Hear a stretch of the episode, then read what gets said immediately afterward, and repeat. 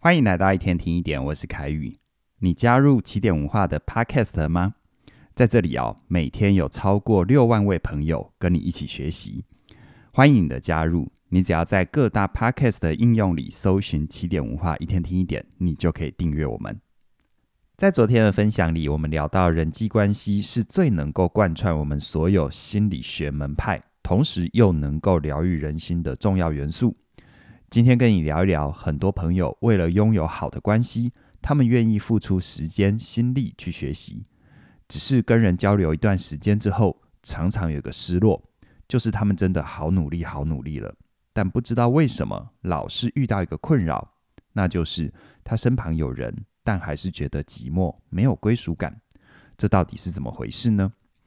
想要解这一题，我们需要先认识人际关系的四个层次。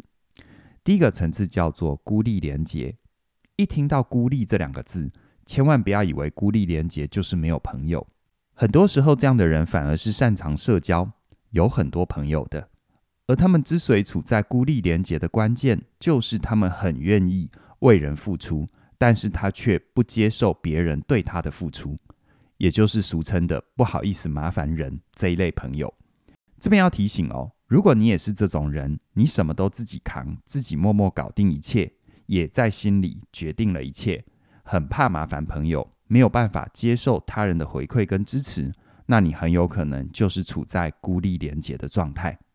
再来看第二个层次，那就是负面连结。所谓的负面连结，就是指你结交的朋友经常给你的回应是打枪和打压你，这很容易让你感觉自己不够好，产生自我怀疑或低人一等的情绪。这里要特别提醒，如果你发现自己处在这样的关系，不一定就是你不好，或者是你的朋友不好，只能说这是一段没有办法为你带来力量，没有办法为你赋能的关系，所以才会让你在关系里觉得寂寞，没有归属。接着来看第三个层次，虚假的好连结。这里的虚假，并不是说你连结的人都是虚情假意，而是要提醒，在这个层次的朋友，很可能的下意识只追求让你感觉好的人。例如呢，你是别人的老板或主管，所以你身旁自然有人要来恭维你、讨好你，而这会让你看起来有自信又受欢迎。而在这里的风险就是，如果少了必要的觉察。很有可能会让你沉迷在完美的错觉里，把其他真实的讯息排除在外。等到生命遇到了低潮，身旁又找不到人可以倾诉的时候，才发现自己处在好关系的泡泡里，一戳就破了。这会让人失落又沮丧，很难享受人际关系的满足感。而最后的第四个层次，那就是真实的好连结，也就是俗称让彼此受益的深度关系。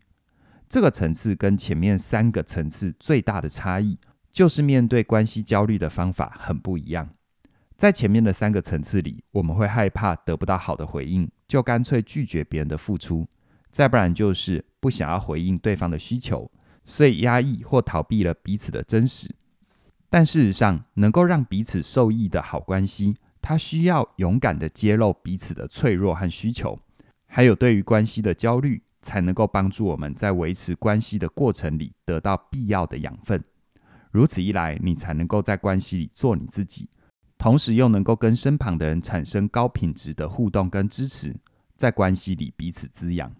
而具体来说，像这种让人有归属感的深度关系，它长在生活里会是什么模样呢？我们透过接下来的例子，邀请你感受一下。杰克啊，生长在一个小康家庭。从小就跟家人的关系很紧密，他们家每周会有三天的时间是全家人一起吃晚餐、聊天、关心彼此的生活。他第一次感受到家人的力量是在他中学的运动会上。由于他很会跑步，所以呢，代表班上参加了很多跑步比赛，而他的家人也都到场支持。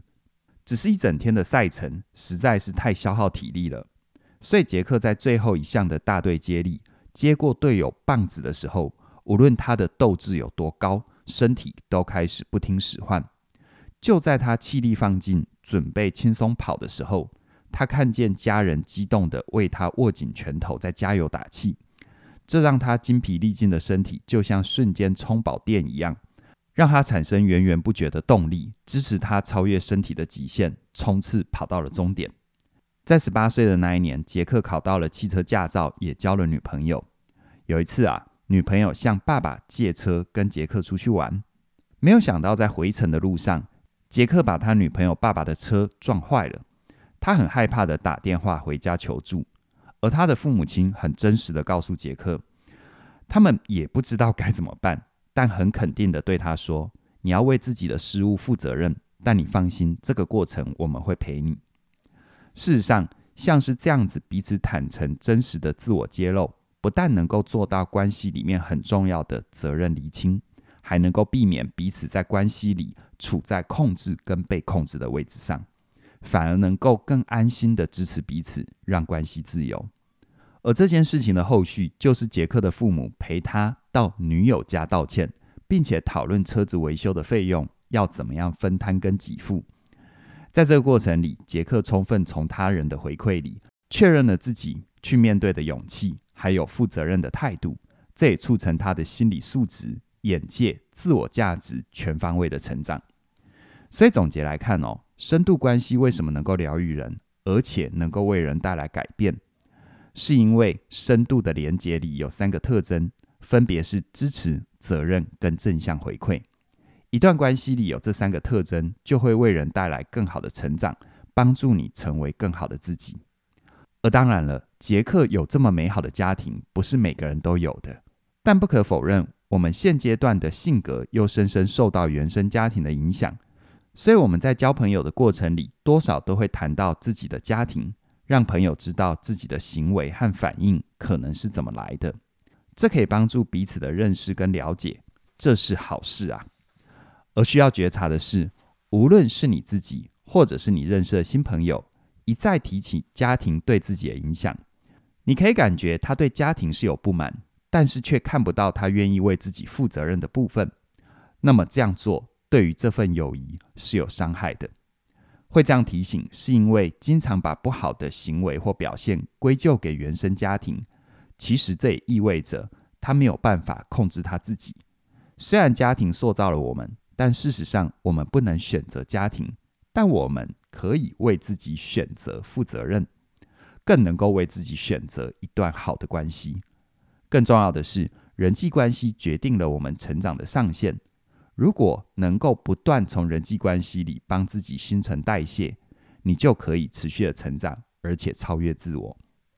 所以总结来看，无论是第一个层次的拒绝支援，一个人强撑着。还是第二个层次，感觉挫折和自卑，甚或是第三个层次，沉迷在自我感觉良好里，这样的关系都很难带给我们满足。而真正能够让我们感觉亲近、有归属感的，就是第四个层次，在这里双方都能够得到陪伴跟成长的深层关系。你想要拥有这种实在的好关系吗？在明天的分享里，我会更聚焦的跟你说明如何建立。第四层次的高品质关系。听到这里，如果你对于关系里面的控制和被控制这个议题很有感，我很鼓励你加入嘉玲老师的人际断舍离的线上课程。在这门课程里，他会陪伴你去分辨什么样的关系应该要保留，而什么样的关系应该要清理，你才能够空出时间跟精力，让对的人走进你的生命里。而如果你很想要加入学习，现在有个好消息跟你分享，从即日起一直到十一月三十号这段期间，邀请你追踪起点文化的 Instagram，我们会在限时动态里提供专属的折扣码。你想要参加任何课程都可以现折两百元，很鼓励你可以把握这个机会，跟我们一起学习，一起拥有滋润又自在的好关系。详细的课程资讯在我们的影片说明里都有连结，期待你的加入。那么今天就跟你聊这边了。谢谢你的收听，我们再会。